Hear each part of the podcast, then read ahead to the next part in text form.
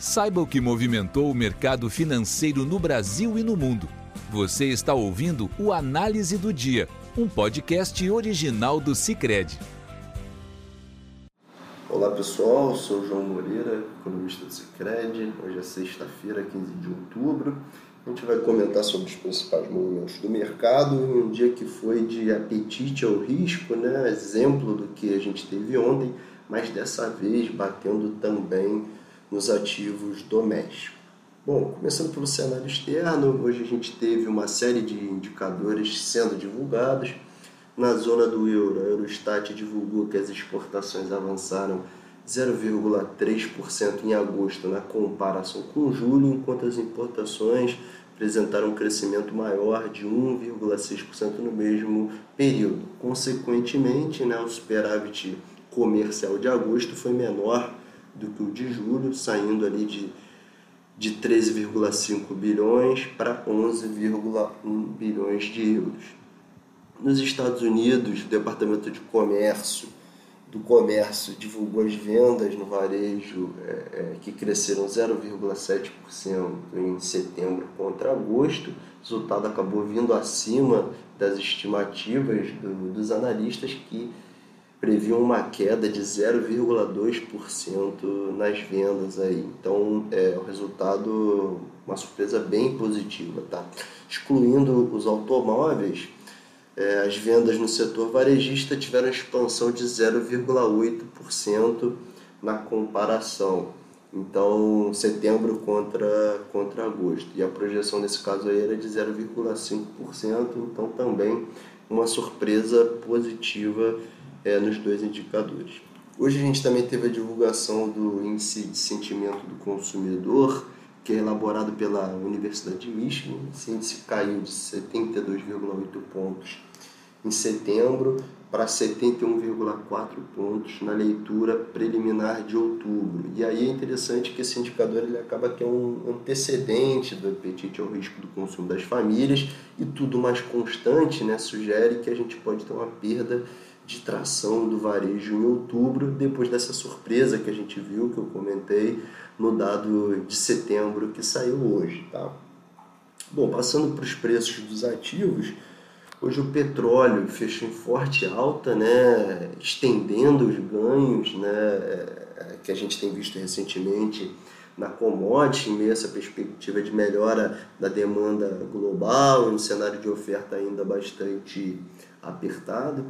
O barril do petróleo WTI para novembro subiu 1,2% hoje e 3,7% nessa semana, enquanto o Brent para dezembro avançou 1% hoje e 3% é, nos últimos sete dias. Então, nos dois casos, avançando bem hoje e ao longo da semana. Tá? Passando para a Bolsa, os índices de ações nos Estados Unidos continuaram subindo influenciados aí pela, pela temporada de balanços das instituições financeiras.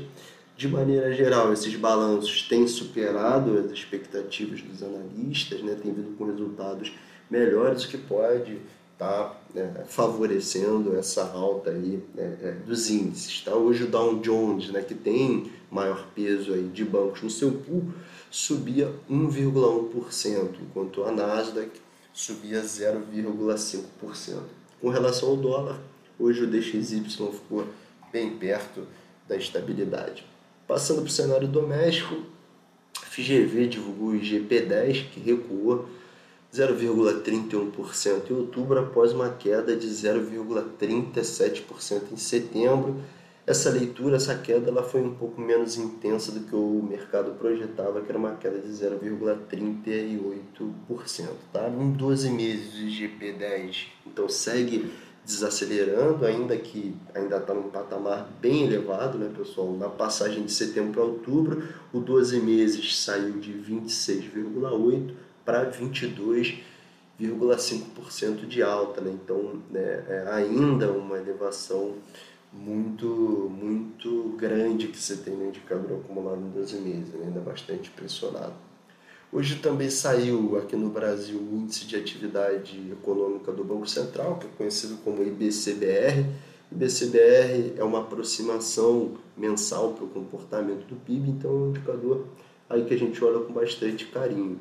Segundo o Banco Central, a atividade recuou 0,2% em agosto contra julho e a leitura acabou vindo pior do que a gente tinha projetado, que era uma queda de 0,1%, né? um pouquinho pior, né? relativamente ali. Mas além disso, pessoal, a gente teve uma revisão baixista nos dados de maio, de junho e de julho. Então isso acaba que deixa um carrego estatístico bem fraco para o terceiro trimestre. Eu acho que de maneira geral os últimos dados de atividade eles têm vindo aquém do esperado. Né? A gente teve produção industrial nessa tocada, o varejo, os serviços que saíram ontem, agora o IBCBR, né? que acaba que vai reduzindo as projeções de crescimento do PIB no terceiro trimestre. A nossa está na casa dos 0,5% de avanço no terceiro em relação ao segundo trimestre. Em termos de notícias, hoje a gente não teve muitas novidades sobre os impasses fiscais, né? eu estou falando da PEC dos precatórios e também da instalação do novo é, é, programa social, o Auxílio Brasil, mas também eu estou falando da mudança, né, da proposta de mudança da base de cálculo do ICMS sobre combustíveis. E acho que talvez a única novidade de hoje é que representantes do CONCEFAS, que é o Comitê dos Secretários da Fazenda dos Estados, foram ao Senado aí na tentativa de barrar o andamento é, é, da proposta, né, que tem potencial de gerar uma perda substancial de arrecadação dos estados, né? lembrando que o ICMS sobre combustíveis ele tem grande participação na arrecadação dos estados.